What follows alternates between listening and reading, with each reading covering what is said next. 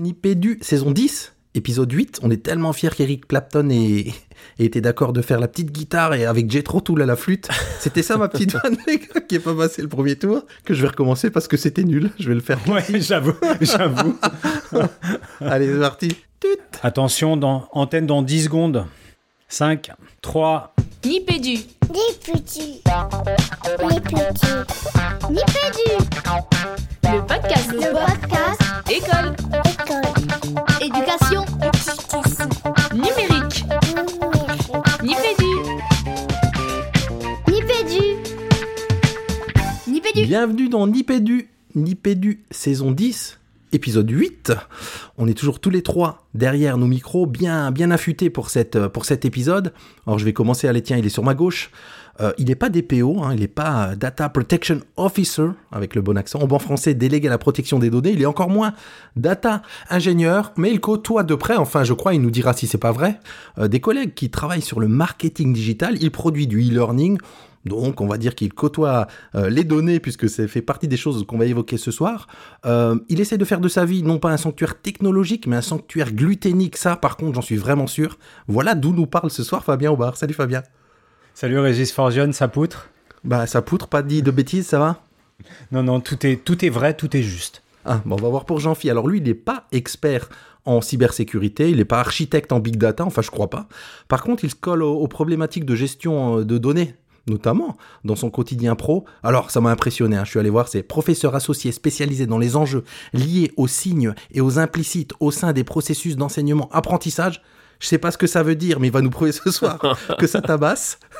D'ailleurs, euh, ce soir, c'est, lui, hein, c'est le poids lourd de Nipédu qui va enfiler ses, ses gants de boxe, vous allez le voir. Euh, salut Jean-Phi. Je devrais dire même salut Jean-Phi, maître. Salut Régis.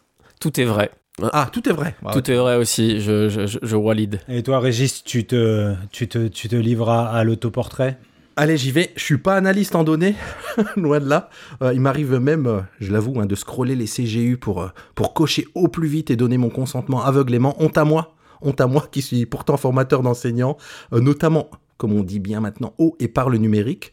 Puis avec 17 ans d'enseignement en, en, en, en, en classe à l'éducation nationale, euh, ah, c'est un petit peu honteux, je l'avoue, mais voilà, voilà, c'est moi le, gredin de Régis, le troisième larron de, cette, euh, de cet épisode de Nipédu, un épisode euh, école sanctuaire technologique. C'est le sujet de, de cette première émission d'une série de trois qui seront consacrées au, allez, on va le dire, en grande pompe à l'éthique du numérique éducatif, mais ne vous fiez pas à ce titre, comment dire, euh, ronflant, rébarbatif, ce sera forcément à la sauce Nipédu, le podcast qui parle école, éducation et numérique. Et pour le, nous lancer comme d'habitude euh, tout de suite dans le vif du sujet, la question, euh, c'est quoi ton actu numérique du moment, Fabien? Euh, mon actu numérique, c'est une alternative à Miro. Miro, qui est une solution de, de tableau blanc collaboratif et interactif qui vous a été présentée il y a quelques temps par toi, Jean-Phi. Moi, j'ai trouvé une alternative qui s'appelle Whimsical, bien sympa. Ok, allez voir, cool. Euh, Jean-Phi? Écoute, euh, moi c'est sur le côté euh, ludique. Alors c'est une, euh, une actualité, j'allais dire redondante, parce qu'en fait c'est un jeu de société qui dont sort des nouvelles boîtes, je dirais deux fois par an depuis 5-6 ans. Il doit y avoir une dizaine de boîtes maintenant. C'est en fait des, un escape game, euh, un escape game avec des, des petites cartes. Et la raison pour laquelle c'est numérique, c'est que de plus en plus ils utilisent leur appli comme un accessoire de plus en plus investi dans, dans le jeu. Et en fait là j'en ai fait un, bah, un des derniers là ce week-end. C'était vraiment très très cool. Euh, L'usage de l'appli euh, devient beaucoup plus interactif, tu fais vachement plus de trucs et c'était voilà, c'était très chouette. C'était rigolo. T'as dit le nom ou pas? Ah non, j'ai pas dit le nom. Ah, ça s'appelle Unlock et c'est développé par euh, euh, la, la boîte Space Cowboys. Comme une célèbre chanson pop que nous n'avons pas évoquée encore ce soir. Ouais, c'est vrai. Euh, Ni chantait. ni chanter. On vous promet de pas le faire. Euh, moi, du- mon actu numérique, c'est le, le- le Rodecaster Pro. Alors, pas utilisé pour, euh, pour Nipédu. Pour le coup, c'est du matos qu'on a eu au boulot. Donc, l'occasion de faire un petit big up. On a fait un learning circle autour du podcast avec, avec les collègues. Et j'étais impressionné, moi, par ce, ce matos au sortir de la boîte qui donne un son de, de fou. En ne connaissant absolument rien au podcast. Donc, pour les fans de podcast, euh, je trouve que c'est un super investissement à faire. Et je fais un big up particulier à ma collègue, euh, à ma collègue Laurence. Mais Fabien, je disais, euh, une thématique hmm, qui fait un petit peu peur. Prouve-nous par le sommaire que, que ça va être un peu cool quand même cette émission. Pas sûr que je réussisse, en tout cas je vais essayer d'être rapide. Euh, après la parole au auditeur, on verra ce que l'équipe de Nipédu, c'est-à-dire vous deux les garçons, plus votre serviteur, fait rentrer ou pas dans son école numérique pour coller à cette thématique de, de l'éthique du numérique. Euh, toi Régis, tu parleras dans la troisième partie des données en milieu scolaire. Je n'ai pas réussi à rendre glamour, mais Allez donc écouter le jeu de mots qu'il va nous faire avec le titre de cette chronique, ça vaut son pesant d'or. Et entre ces deux rounds, on aura le droit à un duel au sommet livré par Jean-Phi avec euh, un ennemi mystère dont on taira le nom pour l'instant. On finira avec une, une reco de la rédac, la reco des sanctuarisés. Allez, eh ben on file tout de suite vers la parole au poditeur. La parole au poditeur. Et euh, comme bien souvent, euh, c'est moi qui m'y colle. Euh, Fabien, vous l'avez dit il y a une ou deux émissions, nous avons le très grand privilège d'avoir été invité sur le Discord de, de Yanouri. Et du coup, ça, donne, ça nous donne l'opportunité de faire découvrir Nipédu à des gens qui ne connaissaient pas encore. Et oui, et oui, il y a des gens qui ne connaissent pas encore Nipédu. Et du coup, on voulait faire un petit big up à, à Manu parce que du coup, euh, Manu pour le coup a été vraiment très très enthousiaste. Donc euh, voilà, rapidement un petit échange. Il nous dit je découvre avec plaisir ces podcasts. Merci pour le partage et bravo pour votre boulot. Puis il y a eu deux trois échanges de messages avec euh, avec ce cher Fabien. Et voilà. Et donc Manu nous nous nous dit qu'il a apprécié euh, quatre épisodes de suite, euh, qu'il a écouté très vite. Donc voilà. Donc un très grand merci à toi Manu. On espère que la suite des émissions que nous te proposerons continueront de te plaire. Et je découvre que son blast c'est Manu C57, donc s'il est du 5-7, trop fort. J'adorerais je qu'il nous le représente. dise. ouais, clairement. Euh, allez, je vous propose qu'on file vers la, bah, vers la FAQ des poditeurs. La FAQ du poditeur. Dans mon école numérique, il y a La FAQ du poditeur, ceux qui nous écoutent depuis longtemps savent ce que c'est, mais comme tu le dis, Jean-Philippe, on a des nou- nouveaux auditeurs chaque mois. C'est quoi la FAQ du poditeur? Il le fait comme ça parce qu'ils ils, ils attendent que je le fasse comme je le fais d'habitude. Alors, vous avez une question école, éducation numérique, formation, recherche, ça vous taraude, ça vous empêche de dormir. Surtout, surtout, dormez sur vos deux oreilles. Venez vous décharger de cette question euh, sur le petit répondeur dont vous trouverez le lien à partir de notre euh, de notre WordPress Nipédu.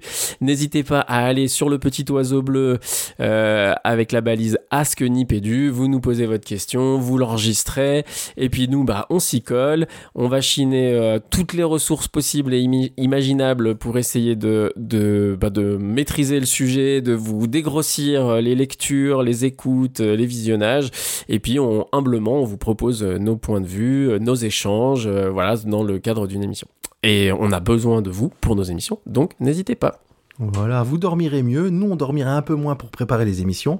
Et qui nous a empêché de dormir pour le coup pour cette émission, c'est l'ami euh, Jennifer Elbaz qui est chargée de mission éducation euh, au numérique euh, du côté de la CNIL. Et ben on s'écoute tout de suite sa question. Bonjour Nipédu. La notion de sanctuaire, c'est bien l'endroit dans lequel on se sent bien, en sécurité, celui dans lequel les élèves n'auraient rien d'autre à penser qu'apprendre, car ils y seraient dans les meilleures dispositions, et les enseignants dans les meilleures conditions pour enseigner. Concrètement, côté numérique, l'école sanctuaire, ça veut dire quoi? Est-ce que c'est protéger les élèves et les enseignants d'attaques malveillantes, c'est-à-dire empêcher l'extérieur, mais, de quoi? Peut-être de voler et d'utiliser à des fins malveillantes les informations au sujet des élèves et des enseignants, celles qui révèlent leur identité, leur prénom, leur nom, leur adresse, le bulletin scolaire, c'est-à-dire leurs données personnelles, voire, si des informations au sujet de leur état de santé étaient à disposition par exemple, des données personnelles sensibles. Bref, qu'est-ce qu'on fait? On protège sans isoler, parce qu'en fait, avec cette histoire de numérique à l'école, on a peut-être à y gagner des compétences et des connaissances, non? Pour de vrai, elle est, elle est trop belle pour être vraie, cette question des, des poditeurs. Et pour cause, il faut qu'on vous donne un petit peu quelques éléments de cuisine interne. Jennifer, qui est, tu le disais, Régis, chargée de, chargée de mission euh, éducation au numérique à la CNIL, nous avait contacté à l'automne 2022 pour nous dire que l'événement R 2022 organisé par la CNIL autour de l'éthique du numérique, de l'éthique du, numérique en éducation allait avoir lieu. Donc, euh, donc elle, nous a, elle nous a fait part de, de l'intérêt qu'elle avait pour le programme et de savoir si on pouvait nous relayer les infos. Sur le moment, pour tout dire, on s'est dit, c'est c'est c'est chaud parce que c'est on, trouvait que, que le sujet il était un peu raide. Et pourtant il s'alignait pas mal avec quelques émissions qu'on avait fait en 2022 je pense à l'épisode 9 de la saison 9 sur ce que fait le numérique euh, à l'école euh, qu'on avait fait euh, en partenariat avec le Conseil supérieur du numérique. On avait fait une émission en juin 2022 sur la sobriété pédagogique et en septembre 2022 sur les parentalités numériques, tout ça, ça se recoupait. Donc, c'était peut-être pas le moment pour nous et on l'avait signifié à Jenny. Et d'ailleurs, Jenny nous disait, bah, pas grave, puisqu'il y- allait avoir des publications ultérieures et que ça allait pouvoir faire le, le, li- le- le lien avec, euh, avec une bonne temporalité. Et en fin de compte, il s'est trouvé que justement, on s'est fait retrouver on s'est fait rattraper par l'actualité parce que euh, rumeur d'interdiction des GAFAM au mois de janvier, vous en souvenez peut-être. Mois de février, c'était le mois du Safer Internet Day. Euh, on a eu la parution de la charte du numérique éducatif dans la foulée, là, au mois de mars, par euh, la DNE.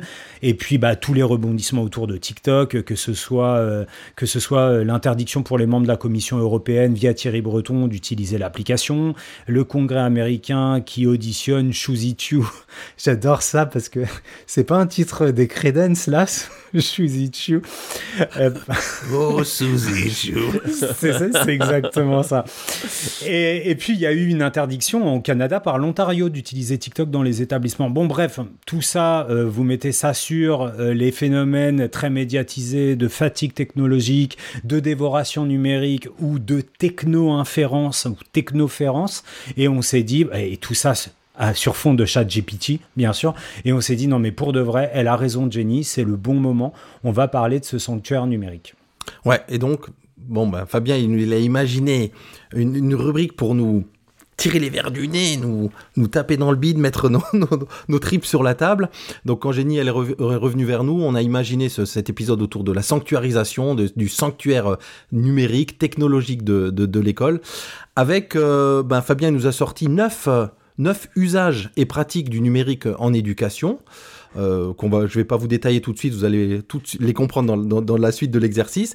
Et il nous a demandé à chacun de, les- de classer ces neuf euh, de façon complètement exclusive en trois catégories, ce qu'on va appeler à verrouiller, c'est-à-dire qui n'ont pas leur place à l'école selon chacun de nous, ceux à déverrouiller, où l'idée c'est ben, ouvrons grand les portes de l'école à, à usages ou solutions numériques, et petite métaphore musicale, encore une fois, ceux qui vivent là ont jeté la clé. C'est le ni oui ni non, de ni à jeter en dehors de l'école, ni à, ni à ouvrir grand les portes, mais donc à débattre. Et on a chacun classé les choses, et je crois que Fabien, tu as fait ta petite synthèse, et c'est là que tu vas nous cuisiner? Oui, euh, grâce à des, savants euh, calculs à base de pondération et de coefficients, j'ai établi des classements pour chacune des trois catégories dont tu viens de parler.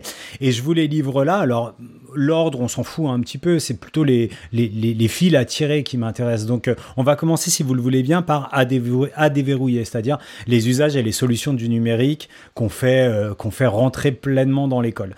Donc, il y a eu un classement assez homogène entre Régis et Jean-Phi. Régis et Jean-Phi, je vous le dis direct, vous étiez assez d'accord euh, tous les deux. Et il y a un grand champion dans cette catégorie-là, c'est l'usage champion à faire rentrer euh, sans aucune autre considération dans l'école, c'est l'utilisation des données d'apprentissage. Pour vous deux les garçons, ça c'est vraiment euh, une voie royale. J'en dis pas plus parce que il me semble Régis qu'on en parlera dans la troisième partie de l'émission. Moi j'ai été plus euh, timide que vous sur l'utilisation des intelligences génératives. Euh, cha- disons ChatGPT pour euh, Ouais. simplifier Ouais. les choses. Vous, vous l'avez mis tous les deux en troisième place de votre classement, donc pas très haut. Moi, je l'ai pas mis. Je voulais savoir, vous, ce qui, ce qui expliquait que vous aviez fait rentrer euh, cet usage-là dans le à déverrouiller et pourquoi en troisième position? Alors, euh, À déverrouiller parce que, alors pour plusieurs raisons. La première raison, c'est parce que j'y vois un intérêt pédagogique, c'est-à-dire que justement, quelque part, il faut peut-être mieux l'assumer, l'émergence de cette technologie, et de dire que euh, justement, on peut faire produire des choses à ces intelligences, et puis d'essayer de soit de les débunker, donc de faire du fact-checking avec les élèves, soit de faire des analyses grammaticales, euh, soit, enfin bref, je vois plein de manières de au lieu d'essayer de contourner le truc, au contraire de vraiment l'utiliser à, à escient euh, d'apprentissage, et puis justement euh, quelque part aussi d'un point de vue plus euh, citoyen, j'allais dire, enfin euh, éducation civique. Euh, là aussi, je pense que ça fait partie des trucs. euh, J'ai l'impression qu'on est quand même parti dans une période où on va en avoir de plus en plus, on va en entendre parler, etc. Je pense que c'est des choses qu'il faut qu'on embrasse pour pouvoir le mieux possible accompagner les élèves plutôt que de mettre la poussière sous l'oreiller, quoi. Voilà, Je- je- pour ces deux raisons. Régis, d'un mot? Ouais, ouais, c'est à peu près les mêmes arguments, effectivement, de se dire, bon, bah, moi, je vois dans mon quotidien comment il me sert maintenant euh, à presque, presque tous les jours.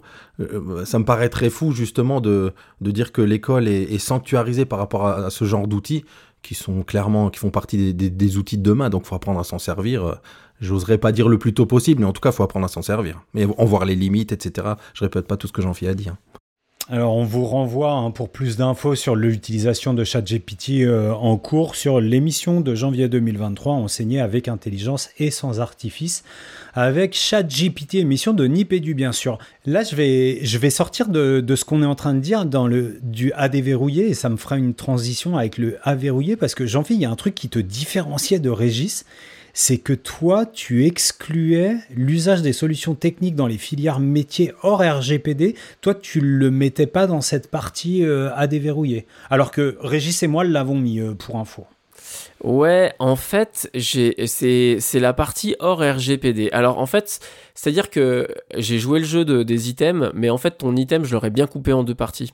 C'est-à-dire que c'est le fait que t'es mis hors RGPD qui fait que je l'ai mis hors de l'école. Euh, et là aussi c'est plus pour le débat, enfin plus pour la discussion entre nous. C'est-à-dire que euh, moi il me semble quand même que le RGPD aussi imparfait puisse-t-il être sur un certain nombre de points. Euh, il me semble qu'il faut qu'on se donne quand même des, guidelines. Justement, si on parle de sanctuaire scolaire et puis sur le numérique, ben il faut qu'on ait des principes communs quoi. Et je trouve que le RGPD c'est quand même un outil assez précieux là-dessus. Donc c'est pas RGPD, c'est pas dans l'école. Ok, impeccable. Euh, bah ça, c'était la transition vers euh, à verrouiller. Donc, alors là, c'est plus croustillant parce que c'est ce qui n'a pas sa place à l'école. Alors, je donne le classement. Tiens, je vais vous livrer le classement. En 1, donc ce qui n'a pas la place. Pour tous les trois, il y a une forme de consensus. Ce sont les l'utilisation, c'est l'utilisation des appareils mobiles des élèves en classe, appareils mobiles personnels des élèves en classe. En deux, c'est enseigner au numérique sans le numérique. Ça, ça vous a pas plu, ça nous a pas plu. Et en trois, il y a un ex. Euh, l'utilisation des solutions hors liste officielle académique, euh, ou GAR, euh, Régis, acronyme GAR. Gestionnaire d'accès aux ressources? Bien joué, Régis. Ou l'utilisation des réseaux sociaux. Donc, euh, ça se joue entre ces deux-là, on n'est pas tout à fait d'accord. Euh, Est-ce qu'on peut dire un mot en mode de tour de table sur les deux premiers qui font consensus sur les appareils mobiles des élèves? Là où je me souviens, il y a 5, 6, 7 ans, on s'enthousiasmait pour le BIOD, B-I-O-D, Bring You Round Device, dont je me souviens plus de l'acronyme en français. Avant, avec, Ouais, apportez vos appareils numériques, je crois, quelque chose comme ça. Voilà, le avant, apportez vos appareils numériques. Alors ça, ça nous a pas plu, les garçons, en 2023. Oui, alors moi je commence par un mot. C'est vrai que c'est croustillant, hein, vu les évolutions qu'on a pu avoir chacun, mais en même temps, je me dis là, en répondant à ça, je me dis, bah, quelque part aussi dans un idéal où il y a quand même des outils numériques utilisables en classe par les élèves, des tablettes ou de ce genre de choses, mais c'est vrai qu'on voit un peu les. Le, le- le grand défi qu'apportent ces appareils mobiles dans les, dans les établissements. Donc euh, voilà, moi je me dis, dans, ce, dans ce choix idéal, je verrouillerai, je- je- j'empêcherai cet accès. quoi. Alors, Régis, je suis désolé, je crois que j'ai pas compris ta réponse. Quand tu dis, euh, vu les, vu les solutions que, quand tu dis, vu les solutions que, qu'apportent les appareils mobiles, est-ce que tu peux préciser? Les solutions, non, les défis, les problèmes, quoi. Tu vois? Ah, tu vois, tu, Mais c'est les problèmes du côté des appareils des établissements ou des appareils non, des non. élèves? Alors, si tu veux, je, je- reprends. Moi, ce que je dis, je réponds à ça dans un monde idéal où je me dis, il y a des appareils numériques dans les classes pour travailler ces compétences numériques, mais en tout cas, pas ceux des élèves qui posent trop de problèmes et de défis d'attention de- et de, de- de sécurité, ce genre de choses.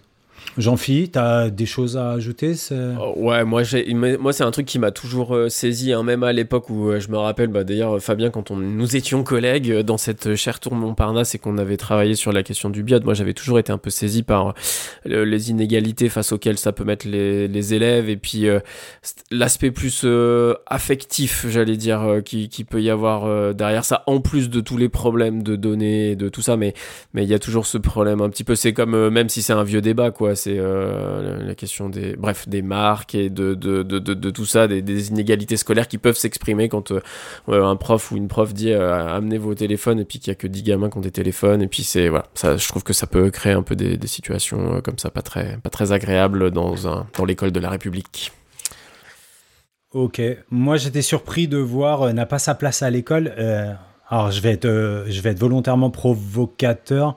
Le, le, le- numérique débranché, pour utiliser une formule qui n'existe pas, mais j'en ai, ai concaténé deux. Ouais, je vais bien commencer. Alors, euh, en... évidemment qu'il y a des, éléments du numérique qu'on peut apprendre sans, outils numériques, hein, du codage sur papier, ce genre de choses, euh, ce genre de choses-là. Donc, je remets pas du tout ça en question. Mais je me dis effectivement, il y a, parfois ce côté absurde. Je me rappelle toujours mon père qui me disait qu'il apprenait à nager euh, sur une chaise, euh, vous savez, dans la cour, sans aller à la piscine, quoi. Il y a un peu ce truc-là. Idem avec les réseaux sociaux. On, dit qu'il faut apprendre aux élèves à utiliser les réseaux sociaux, mais en même temps, on, les interdit. Donc voilà, il y a une, une sorte d'absurdité derrière ça. Et tu as parlé des réseaux sociaux, Régis. On est, on- il faudrait qu'on départage alors entre euh, lequel des deux a le moins sa place à l'école, l'usage des réseaux sociaux ou alors l'utilisation de solutions numériques hors liste officielle, hors euh, gestionnaire d'accès aux ressources? Est-ce que ça se rejoint pas? Ah, intéressant. de toute façon, le réseau, la- les grands réseaux sociaux qu'on connaît euh, passeraient jamais le, le mur du Gard, je- le pont du Gard, si j'ose dire. Donc est-ce que ça se rejoint pas, quoi Ok. Ok, très bien. Euh, on va sur la dernière catégorie, les garçons, pour les quelques Allez. minutes qui nous restent. Alors là, on a un classement. Alors, il se trouve que ça va aller vite parce que, pareil, on retrouvait à la troisième place euh, une mise en concurrence des deux dont on vient de parler. Donc, ça va se jouer entre euh, les deux premiers. Donc, euh, en commençant par le deuxième, tiens, euh, là, on n'est pas sûr, c'est l'utilisation des écrans. On n'est pas bien sûr, ça a sa place, ça a pas sa place, et là on se retrouve bien tous les trois. Et puis en numéro un, j'adore, et c'est peut-être sur celui-ci où je vais vous inviter à, ce qu'on porte notre attention, c'est l'utilisation des applications parents. Alors sans croquer sur ce qui va venir euh, sur la, rubrique d'après, c'est pas un sujet, dès qu'on parle famille et parents, il n'y a pas consensus entre tous les trois. Et ça, je sais pas si tu te rappelles, Fabien, mais c'est un- une absence de consensus qu'on traîne depuis quelques temps. on en avait, ouais, ouf. on en avait ouf. déjà parlé. Euh, ouais, ouais, moi clairement, je trouve que euh, bah voilà, on, on brise un peu trop les murs du sanctuaire, à mon sens. On laisse rentrer trop les parents dans l'école. Euh, C'était, enfin, autant sur des aspects d'accompagnement, d'accompagnement de scolarité, d'orientation, d'apprentissage, etc. Je trouve qu'il y a plein de choses sur lesquelles, euh, mais voilà, les, les applications parents, elles viennent aussi croquer un petit peu sur l'aspect intimité de leurs enfants euh, dans, le temps de l'école. Et ça, moi, je suis toujours un petit peu, un petit peu saisi. Voilà. Ouais, moi, pour l'exercice du débat, je dirais mm, que la, salle de classe, c'est encore tellement une boîte noire pour beaucoup de gens, beaucoup de familles. Et, bah, ces applications-là, elles ouvrent une petite, euh, une, petite, euh, une petite brèche, un œil, une fenêtre sur l'intérieur de la classe qui reste presque tabou pour certaines familles où on... on on ne sait jamais ce qui se passe vraiment dans une classe. Et évidemment, hein, je te rejoins Jean-Philippe sur l'idée que ce petit coup d'œil, il est, il, est, il est complètement biaisé puisque l'enseignant va partager ce qu'il veut. Mais voilà, pour l'exercice, je dirais que je, je, je laisserai pas ça hors de la classe. Ça a sa place pour moi, en tout cas, un petit peu. Et, euh, et pour aller plus loin sur cette question, on vous invite à aller consulter, si vous en avez la possibilité, un excellent article du Monde qui date du 2 mars de cette année d'Anne Villechenon qui s'appelle Le boom des applications pour suivre la vie des enfants à l'école entre convivialité et intrusion. Voilà qui synthétise vos deux points de vue Messieurs, bah écoutez, euh, pas mal pour cette liste. La liste totale, on la retrouve dans les notes de l'émission. Là, je m'adresse aux auditeurs. Et si les auditeurs, vous avez envie de nous proposer votre classement, on se fera un plaisir de le relayer et, euh, une vraie gourmandise de découvrir, vous, quel est votre top 3 dans chacune des trois, euh, des trois catégories. On a hâte de voir ça, j'ai hâte de voir ça du coup. Bah, je vous propose qu'on file vers la, la chronique de Nipédu, ça va saigner. La chronique de Nipédu. Combat intérieur. Mesdames et messieurs, soyez les bienvenus dans la Nipédu Arena. Aujourd'hui, pour le plus grand plaisir de vos oreilles, pour assouvir votre soif d'hémoglobine scolaire et académique, je vous prie, s'il vous plaît, d'accueillir nos deux mastodontes, que dis-je, nos deux titans sous l'emprise de l'école sanctuaire. À ma gauche, dans la catégorie poids très plume de l'expérience de l'âge, au crédit récent de la ceinture doctorale en sciences de l'éducation, immergé depuis 5 ans dans la difficile quête de salles de classe dans lesquelles poser ses caméras de jeunes chercheurs, je vous prie, mesdames et messieurs, de trembler face aux Jean-Phi de 2012. À ma droite, ne vous fiez pas à son apparente gentillesse. Dans la catégorie poids un peu moins plume dans l'expérience de l'âge, toujours chercheur en besoin de classe pour ses caméras. Mais entre-temps, devenu papa de deux filles désormais scolarisées, s'il vous plaît, faites du bruit pour le Jean-Phi de 2023. Et le gong a retenti. Jean-Phi 2012 lance sa première attaque. Comment les enseignantes et enseignants qu'il rencontre peuvent-ils avoir le droit d'autant résister à l'accueil du moindre regard extérieur? Toute intrusion est inspection. C'est toute porte fermée qu'il trouve la classe, que cela soit pour récolter les précieuses données nécessaires à une recherche fiable, ou même il le découvre alors pour de l'échange de pratiques entre collègues. Pas de ça ici. Jean-Phi 2012 a alors été entraîné à grands coups de porte claquées au nez. Il a affûté sa grogne face aux centaines de mails sans réponse, aux dizaines de salles profs inhospitalières. Mais il esquive, il avance et bien sûr enfonce ses portes fermées, comme le signale le célèbre tatouage au travers de ses omoplates. Mais dans quel autre métier ne voit-on pas régulièrement ses collègues exercer? Et avec des enfants d'autant plus. Comment peut-on justifier cet isolement? Vociférait-il encore la semaine dernière à la sortie de son dernier match? Mais Jean-Phi 2023 ne se laisse pas dépasser aussi facilement. Il accueille la fougue de notre plus jeune concurrent avec beaucoup d'aisance dans ses esquives. Ils ont commencé leur parcours de manière identique bien sûr, mais Jean-Phi 2023 a poursuivi sa carrière dans le centre d'entraînement, les gants des parents. Il y découvre le besoin de guider nos progénitures vers l'autonomie, que l'on ne peut leur inculquer que si on accepte leurs besoins de vie privée. C'est au prix de nombreuses interrogations personnelles, tournant parfois au chaos face au regard qu'il a eu le droit de porter dans la classe de ses mini jean qu'il a tenté de rendre ses uppercuts moins agressifs mais bien plus précis. Alors que sa fille est si fière de lui raconter sa prouesse du jour, les applis de vide classe lui permettent de répondre bien trop vite Ah oui, euh, j'ai vu ça. Ce qui à hauteur d'enfant pourrait vouloir dire euh, Ça ne sert à rien que tu me racontes ta journée, je la connais déjà. Et que penser de ce qu'il voit des enfants des autres? Puis quand il pense à ses propres élans de représentation sur les réseaux sociaux, à la manière dont on lui demande de gonfler les soi-disant muscles du chercheur à tout bout de champ, comment l'enseignante qui se demande quoi poster aux yeux de tous peut correctement se concentrer sur les apprentissages de ses élèves. Mais regardez comme il accueille tout en compréhension l'agressivité de Jean-Phi 2012 en réaction à la pudeur des enseignants. Sa considération n'en est pas moins plus grande pour le besoin d'émancipation des enfants, ainsi que pour le risque du tout évaluation, auquel bien des films et séries d'anticipation nous ont sensibilisés. Voilà ces parades pour défendre au nom de la vie dans la classe une école fermée. Et le gong sonne déjà à la fin du premier round. Tous les commentateurs de l'événement sont unanimes, les deux combattants sont au coude à coude. Mais malheureusement, c'est un combat dont nous n'aurons pas l'issue. Après les dix ans de ce premier round, il faudra peut-être toute une vie pour que ces deux-là se départagent. D'autant que nous ne sommes pas à l'abri de la montée sur le ring d'un Jean-Phi 2035 pour venir compliquer cette équation. Pour l'heure, l'enseignement est simple. 2012 pour une école qui s'ouvre au regard curieux et éventuellement formateur versus 2023 pour la paix des pratiques et des apprentissages. Ces deux-là ne portent définitivement pas les mêmes coups, mais ils les portent bel et bien au service de l'intérieur de la classe. Eh ben, j'en finis dans ta chronique, dans cette chronique euh, musclée. Euh, tu nous as parlé de, de, de l'intérieur de la classe, tu viens de nous en parler. Eh ben, on va voir ce qui se passe aussi à l'extérieur de la classe. On va voir euh, cette fuite des données, mais je ne spoile pas le titre de la prochaine rubrique, la FAQ de la rédac de Ré- Régis. La FAQ de la rédac. Donner ses données, reprendre ses volets. Alors les gars, avec ce titre de chronique qui vaut mieux voir en fait qu'entendre, hein. donner ER, c'est donner EES. Je vous propose qu'on s'attelle à, toute une série de, questions de fond, on va dire. On va essayer d'éclaircir ensemble, et pour le plus grand nombre de nos auditeurs, euh, c'est quoi une donnée numérique? Qu'est-ce qui est fait des données numériques de, j'allais dire, de nos élèves, de nos enfants, hein, pour le coup? Euh, À quel point c'est grave, à quel point c'est important?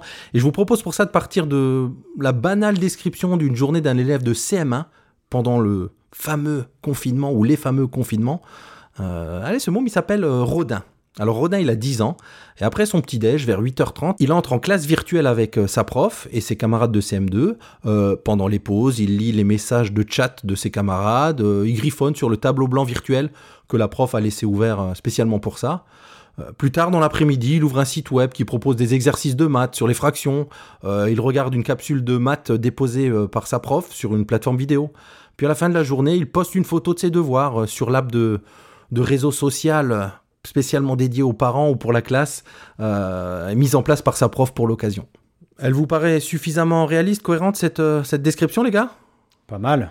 Très bien. Alors maintenant, je vous propose qu'on aille de, de l'autre côté, hein, dans le monde à l'envers, à l'envers, façon Stranger Things, pour observer ce qui s'est passé quelque part en back-office pour Rodin. Alors, à son insu, un essaim invisible de technologie de suivi surveille les interactions en ligne de Rodin tout au long de sa journée. Quelques millisecondes après que Rodin se soit connecté en classe le matin, la plateforme d'apprentissage en ligne de son école commence à suivre l'emplacement physique de Rodin chez lui, dans le salon de sa famille, où il a passé la plupart de ses journées pendant le confinement de la pandémie. Le tableau blanc virtuel transmet des informations sur ses habitudes de gribouillage à la technologie publicitaire, les ad-tech comme on dit techniquement, et à d'autres entreprises. Lorsque le cours de mathématiques de Rodin est terminé, les traceurs le suivent en dehors de sa classe virtuelle et jusqu'aux différentes applications et sites qu'il consulte lui-même spontanément sur Internet.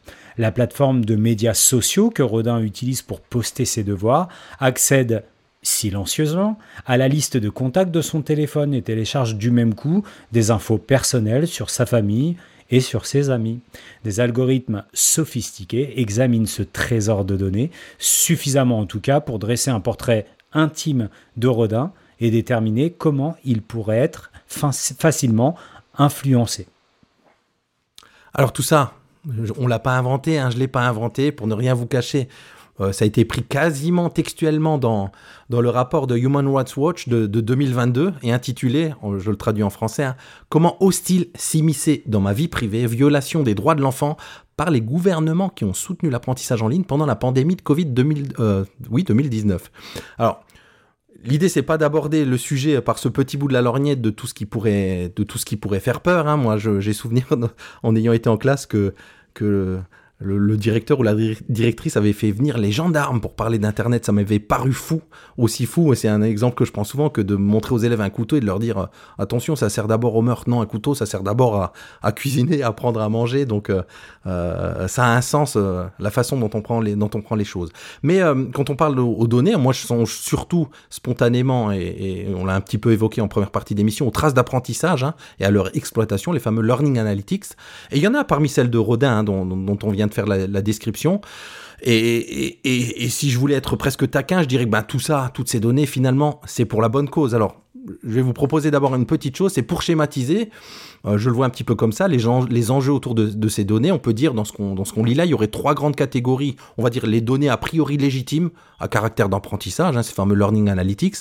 Les données, allez, qu'on pourrait qualifier de, problématiques en tant que telles, vous allez me dire peut-être pourquoi, et les données qui seraient récoltées de manière problématique, typiquement, bon voilà, on récolte des données sans donner, sans, demander euh, euh, l'accord. En tout cas, c'est ce qu'il y a eu là, notamment du côté des ATEC. Est-ce que cette distinction, ça vous évoque quelque chose Ça vous paraît légitime Elle vous paraît juste? En, un ou deux mots chacun peut-être? Moi, je, je sais pas si euh, dès lors qu'elle est récoltée de manière problématique, elle ne devient pas problématique en elle-même. Ouais. Tu vois ce que je veux dire? Je, je, je, je, je- m'interroge. C'est-à-dire que je j'ai pas, pas de, d'exemple qui me permettent de, de te répondre que je vois bien la distinction entre récolter de manière problématique et donner problématique. À chaque fois que je pense à quelque chose qui est récolté de manière problématique, ça devient problématique. Fabien Euh, tout dépend ce qu'on entend derrière euh, données récoltées de manière problématique parce que tu parlais tout à l'heure lorsque tu m'as fait euh, une fois de plus un, portrait euh, flatteur en début d'émission, tu as parlé de marketing digital et il me semble qu'il y a certaines pratiques de marketing digital où les données ne sont pas récoltées de manière problématique, notamment puisque on a on a des CGU, on a des cookies qui sont à valider ou pas, des cookies qui permettent d'avoir des traces de la navigation d'un utilisateur. Et on peut imaginer notamment les headtech qui vont proposer ces, ces solutions aux utilisateurs, qui vont récolter des métriques qui ne sont pas des données d'apprentissage, mais qui sont des traces de navigation sur le site qui vont permettre à la headtech d'optimiser la solution à destination de ces mêmes apprenants. Donc je ne sais pas si euh, cette catégorie que je viens de décrire, vous l'intégrez... Oh, difficile à faire ce conditionnel. Ouais. Vous, le- vous pourriez l'intégrer dans l'une de ces trois euh, catégories. Ouais. Bah, dans les, dans les, si on décrypte un petit peu le, le back-office hein, que, tu as, que, tu as, que tu as lu, Fabien, dans les différents types de, données récupérées, on a tout ce qui est identité numérique et physique des élèves. hein, pour le coup, euh, en décortiquant ce, ce rapport de Human Rights Watch, euh, on, découvre que, que les applis avaient accès au nom, à l'âge, à l'adresse euh, postale des élèves, leur localisation géographique, même à l'intérieur. Ça, c'était un peu flippant hein, de se dire, euh, de savoir où l'élève se déplace à l'intérieur de chez lui. On l'a dit, hein, le contact, les cercles de connaissances, c'est-à-dire pas que eux, mais même leurs amis qui sont pas dans la classe et même euh, la famille, les amis de la famille. Euh, les activités en classe, on peut se dire, bon là, on est du côté, du côté, du côté de, de, de, données plutôt légitimes. Donc, fie pour rebondir sur ce que toi tu dis. Moi, je comprends à l'idée de se dire, bon, elle- à partir du moment où elle est récoltée de manière vais utiliser un grand mot, illégale, elle, est, problématique en tant que telle. Moi, je vous emmène sur le terrain de, euh, pour cette deuxième question, bah, de purement de données d'apprentissage. Alors, elles peuvent être, en tout cas, c'était le cas pendant les, confinements et dans, dans ce rapport, euh, récoltées de manière euh, illégitime, mais c'est reste des données d'apprentissage qui pourraient être intéressantes pour le coup. Ouais, alors je sais pas si je vais répondre au deuxième, euh, deuxième bout de ton intervention, mais pour lier ce que le premier bout de ton intervention, puis ce que disait Fabien juste avant, moi je trouve que déjà si euh, en effet il y a des CGU, il y a, l'acceptation des cookies et que euh, ces données de navigation sont pour une optimisation de l'expérience de ce pourquoi le site est fait, et en l'occurrence le site est fait où la plateforme est faite pour les apprentissages, pour moi on n'est plus dans du problématique, on est, dans du, on, on est 100% dans du légitime. Et si après, euh, pour venir à- au deuxième bout de ta, ta question, Régis, tu dis bah parfois il n'y a pas de CGU ou il n'y a pas de cookies ou en tout cas c'est Mhm. fait, enfin tu vois c'est, je sais pas comment dire, c'est suffisamment caché, mais les données sont utilisées euh, là aussi pour le bien de l'expérience d'apprentissage. Alors en effet, peut-être que c'est un bon exemple de quelque chose que je pourrais considérer acceptable, mais par contre là aussi pour faire le lien avec ce que j'ai dit dans la FAQ des poditeurs, euh, ça pour moi ça veut dire que c'est à mon avis sur le papier hors RGPD, donc la réglementation européenne de gestion des données, hein. et, du coup ben bon ça reste moyen, mais c'est peut-être un moindre mal. Ouais, c'est là où on voit toute l'importance euh, du RGPD. Tu le disais tout à l'heure, euh, Jean-Phi, euh, dans la première partie de l'émission, en disant que tu y revenais là, et on voit l'importance du RGPD derrière pour s'assurer que on ait un- une utilisation euh, qui soit à la fois respectueuse euh, et vertueuse de ces données qui ont une vraie valeur. Euh, tu le disais en termes d'amélioration de l'expérience d'apprentissage pour l'utilisateur, et c'est là où tu semblais vouloir nous entraîner, Régis, sur les, données, euh, les données d'apprentissage, les learning analytics.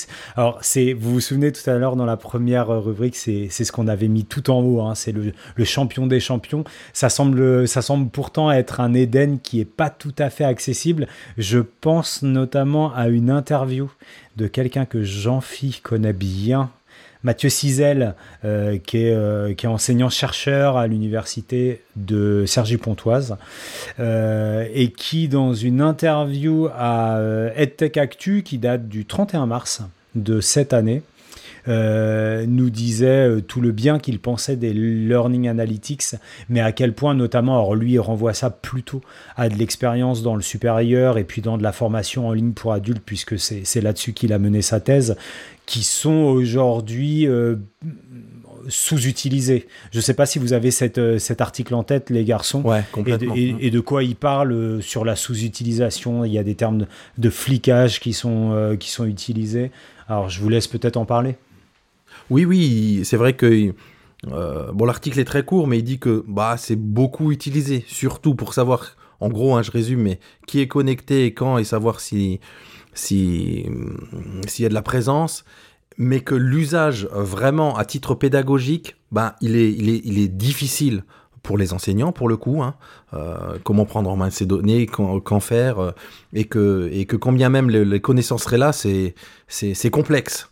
Bon, ce à quoi on pourrait répondre aussi, je me mets, je me fais l'avocat du diable si je suis une, une tech, mais en fait, laissez-nous faire, on va gérer tout ça, ça va s'automatiser et on va, on va, on va individualiser les parcours d'apprentissage, etc., etc. C'est un petit peu ce qui, est, ce est dans l'air du temps. Ouais, bah après, euh, moi ça me fait penser un peu aussi à, à des choses dont j'ai entendu parler dernièrement, là, tous les travaux sur euh, ce qui en anglais s'appelle les data literacy, c'est-à-dire euh, qu'en gros, euh, tous les événements de la classe, même euh, pour le coup pas forcément numériques, mais sont, peuvent être sujets à du recueil et puis à du traitement de données pour essayer justement d'en tirer des leçons.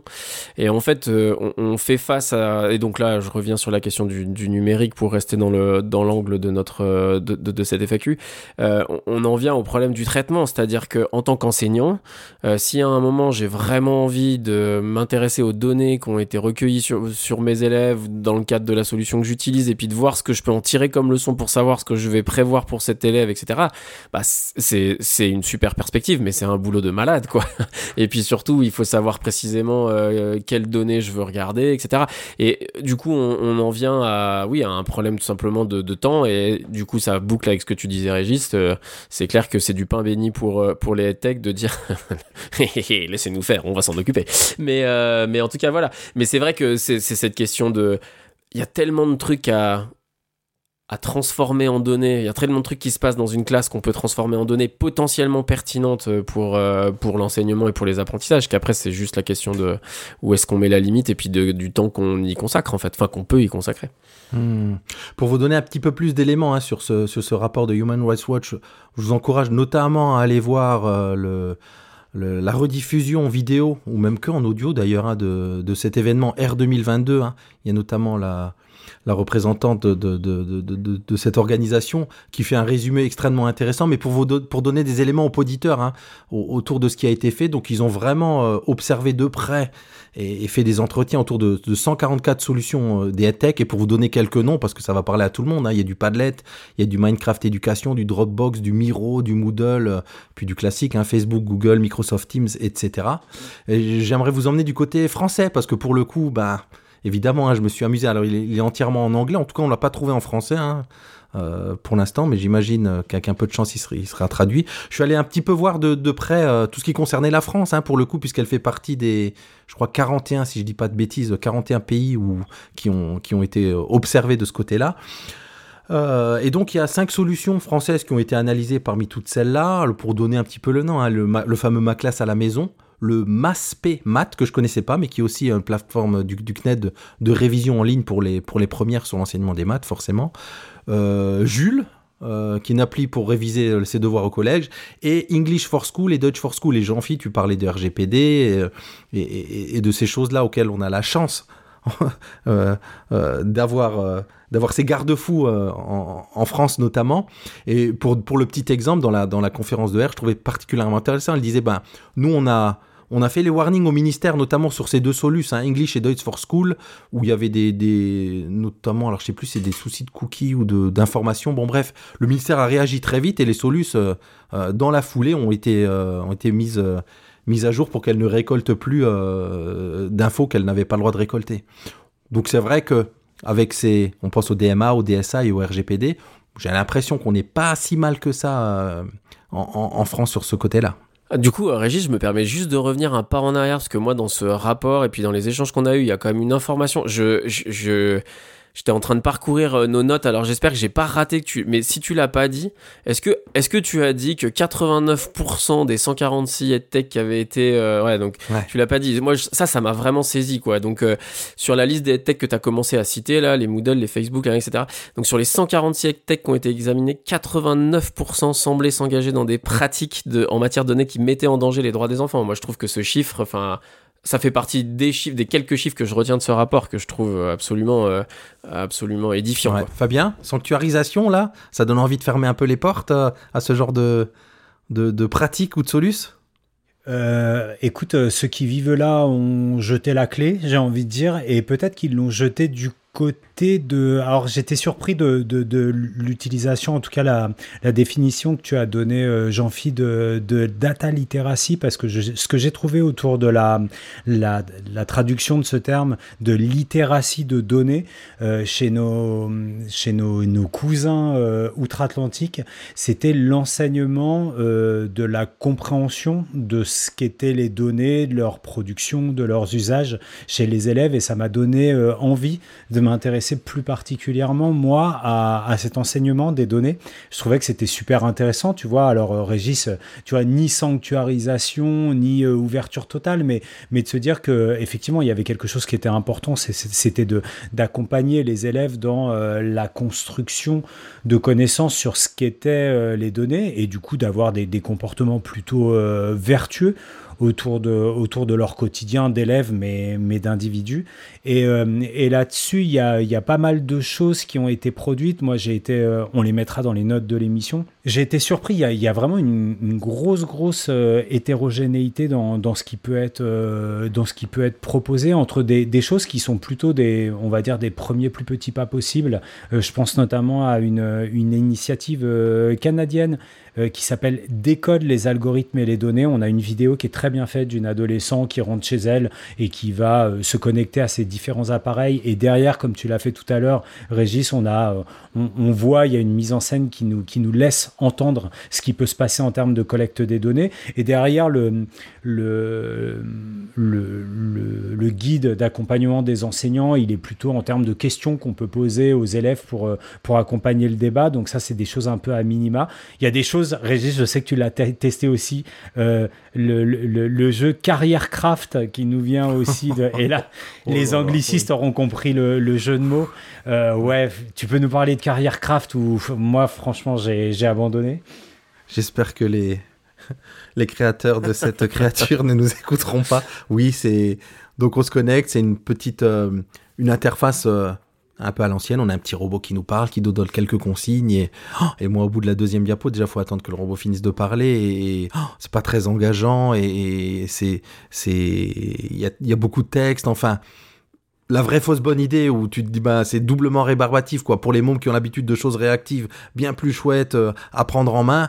Et en plus dans le fond euh, voilà avec des, espèces de, de conseils un peu lénifiants on va dire. Donc euh, terrifiant pour moi pour le coup Et puis, euh, tu vois, à l'opposé de ça, on va avoir des dossiers qui sont très complets. Je pense euh, au dossier qui nous est proposé euh, par Eduscol et la CNIL, justement, comme ça, on va boucler sur le référentiel CNIL de formation aux élèves à la protection des, données, qui va rejoindre ce qui est dit dans le CRCN, dans le quatrième, dans le quatrième pôle autour de la protection et de la sécurité, où là, j'ai envie de dire c'est trop complet. C'est-à-dire moi j'ai envie de me lancer dans le truc et vraiment hein, c'est une page très très complète avec des liens. Un lien renvoie vers 10 liens et chacun de ces 10 liens renvoie vers 10 autres liens.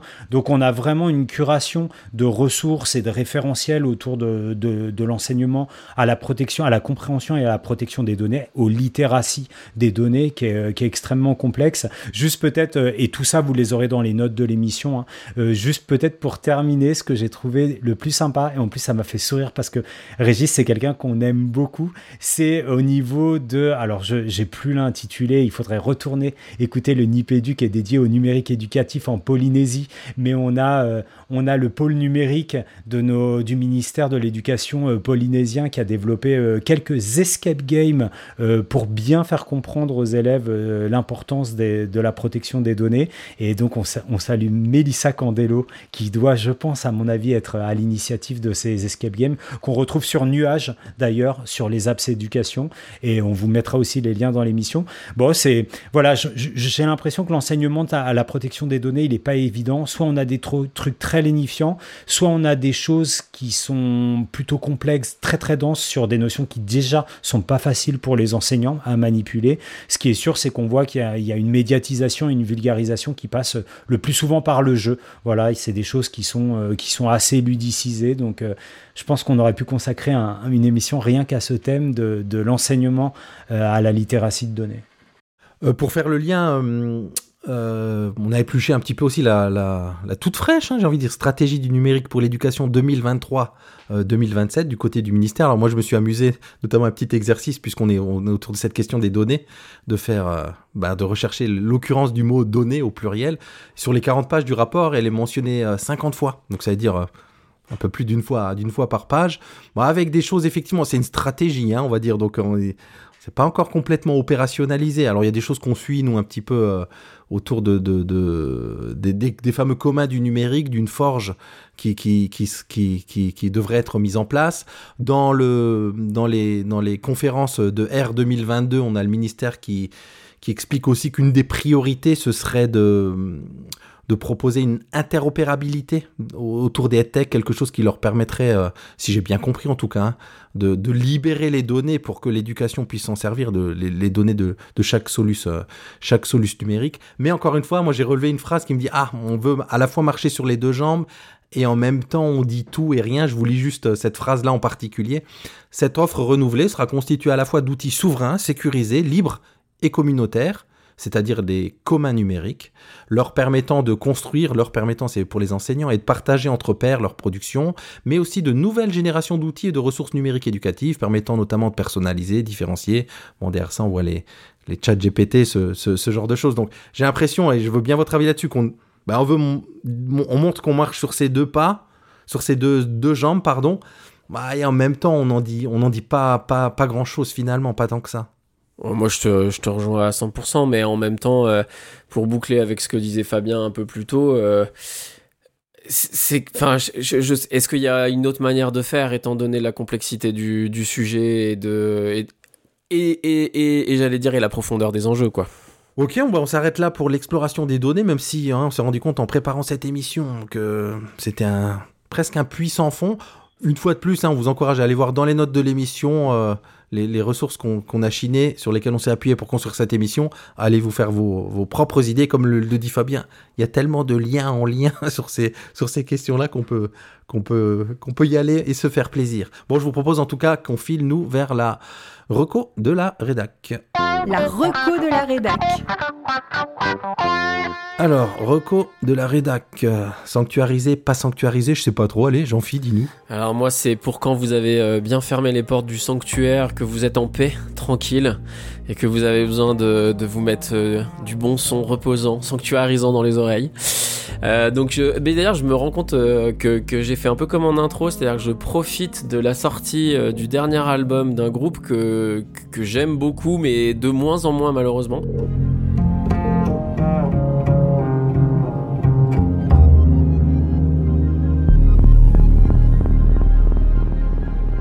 Donc le groupe s'appelle Gogo Penguin, c'est un... Pff, je saurais pas décrire, je... faites-moi confiance, allez-y. Donc le dernier album s'appelle Everything is Going to Be OK. Euh, il est sympa, mais surtout si vous connaissez pas Gogo Penguin, vous allez écouter V2.0 qui est leur deuxième album et qui est juste une tuerie absolue. Euh, et voilà, et si vous avez ça dans les oreilles, vous allez être bien. Et puis l'autre truc que j'aime bien, euh, il a sorti, euh, enfin c'est en fait c'est un gars qui fait beaucoup de musique de film, qui s'appelle Ludovico Einaudi, notamment il a fait la musique d'Intouchable, il a fait la musique de Nomadland, ce genre de choses. Et puis là, il a sorti une compilation justement de ce qu'il fait pour le cinéma, parce qu'il fait aussi des albums par ailleurs. Bon alors c'est un peu répétitif, c'est un peu toujours la même chose, mais il a quand même quelques chansons qui sont vraiment cool. Puis c'est très très apaisant, c'est très reposant, c'est du piano avec un peu de cordes, c'est vraiment très cool. Donc le Lud- Ludovico Einaudi, euh, la compilation cinéma. Voilà, vous serez vous serez en paix.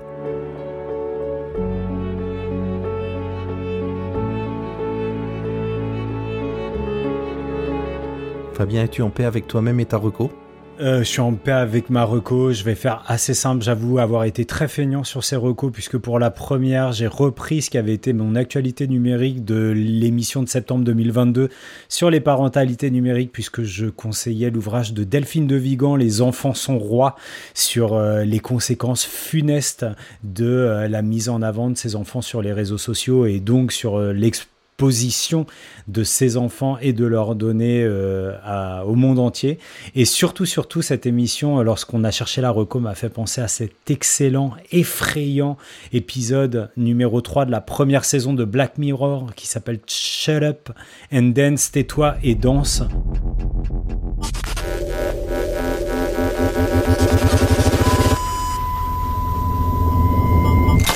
Si je le fais pas, je verrai plus mes enfants. Et je jure devant Dieu que j'irai direct chez moi et que j'hésiterai pas à me trancher la gorge avec un couteau de cuisine si jamais ça arrive. J'ai rien fait d'autre que de regarder des photos et... Et de te branler devant la caméra. C'est ce qu'ils ont, pas vrai? Hmm où euh, eh bien, on voit comment un groupe de hackers s'empare de, de, données confidentielles d'utilisateurs. Il y a plusieurs utilisateurs, dont un, un jeune un jeune adulte euh, qui a consulté du porno et, et qui voilà qu'on fait chanter, à qui on fait faire beaucoup de choses, jusqu'à une tragique, un tragique dénouement. C'est un, des épisodes les plus terrifiants de tout Black Mirror, euh, je pense. Effrayant. Euh, et ben moi, pour rien vous cacher, les garçons, j'ai essayé de faire original. Franchement, j'ai cherché. Hein. Je suis allé jusqu'à interroger ChatGPT pour lui dire, hey, donne-moi des titres de chansons qui parleraient de données numériques ou de data. Laisse tomber, rien du tout. Donc finalement, je me suis rabattu sur un classique, mais un classique récent, euh, l'adaptation en BD du, du, fameux 1984 de, de George Orwell. Donc c'est l'adaptation BD de 2021 de Xavier Coste que je trouve très réussie hein, pour le coup. Je la place pas juste pour la placer. Je trouve qu'elle est particulièrement réussie graphiquement. Euh, c'est très fort graphiquement, euh, à la fois, euh, je ne saurais pas comment définir, mais à la fois flou et, très tranché dans les choix, mais flou sur certaines images pour bah, suffisamment pour dire les choses et les, les suggérer. Bon, narrativement, forcément, c'est très fidèle au, au, roman de, de, Orwell. Et euh, ça faisait longtemps que je l'avais pas lu, moi, le, le 1984. Bon, bah, je me le suis laissé prendre. Hein. L'histoire de Winson et, Julia, toujours aussi poignante, quoi. Donc, euh, j'ai envie de dire, si vous avez jamais lu 1984, ben, c'est une super entrée, quoi, pour, pour découvrir ce, ce, ce, ce classique culte. Big Brother is, is watching you. Euh, bon, on arrive au bout de, au bout de cette émission euh, sur, les, sur les données. La prochaine, elle sera consacrée euh, aux extrémistes, aux ayatollahs du, du numérique éducatif. Vous avez vu comme j'ai du, du, mal à, du mal à le dire. on se demandera ce, que, ce que peut faire, ce que doit faire, comment faire entre les techno-enthousiastes et les techno-sceptiques, les réfractaires au, au numérique. Bon voilà, que faire avec les extrémistes des deux bords du numérique éducatif? Putain, c'est tellement bien teasé, ça, moi, ça me donne envie d'entendre cette émission. en tout cas, les gars, d'ici là, qu'est-ce qu'on fait? D'ici là, bah, on garde la pêche. Et puis surtout, on crache le noyau.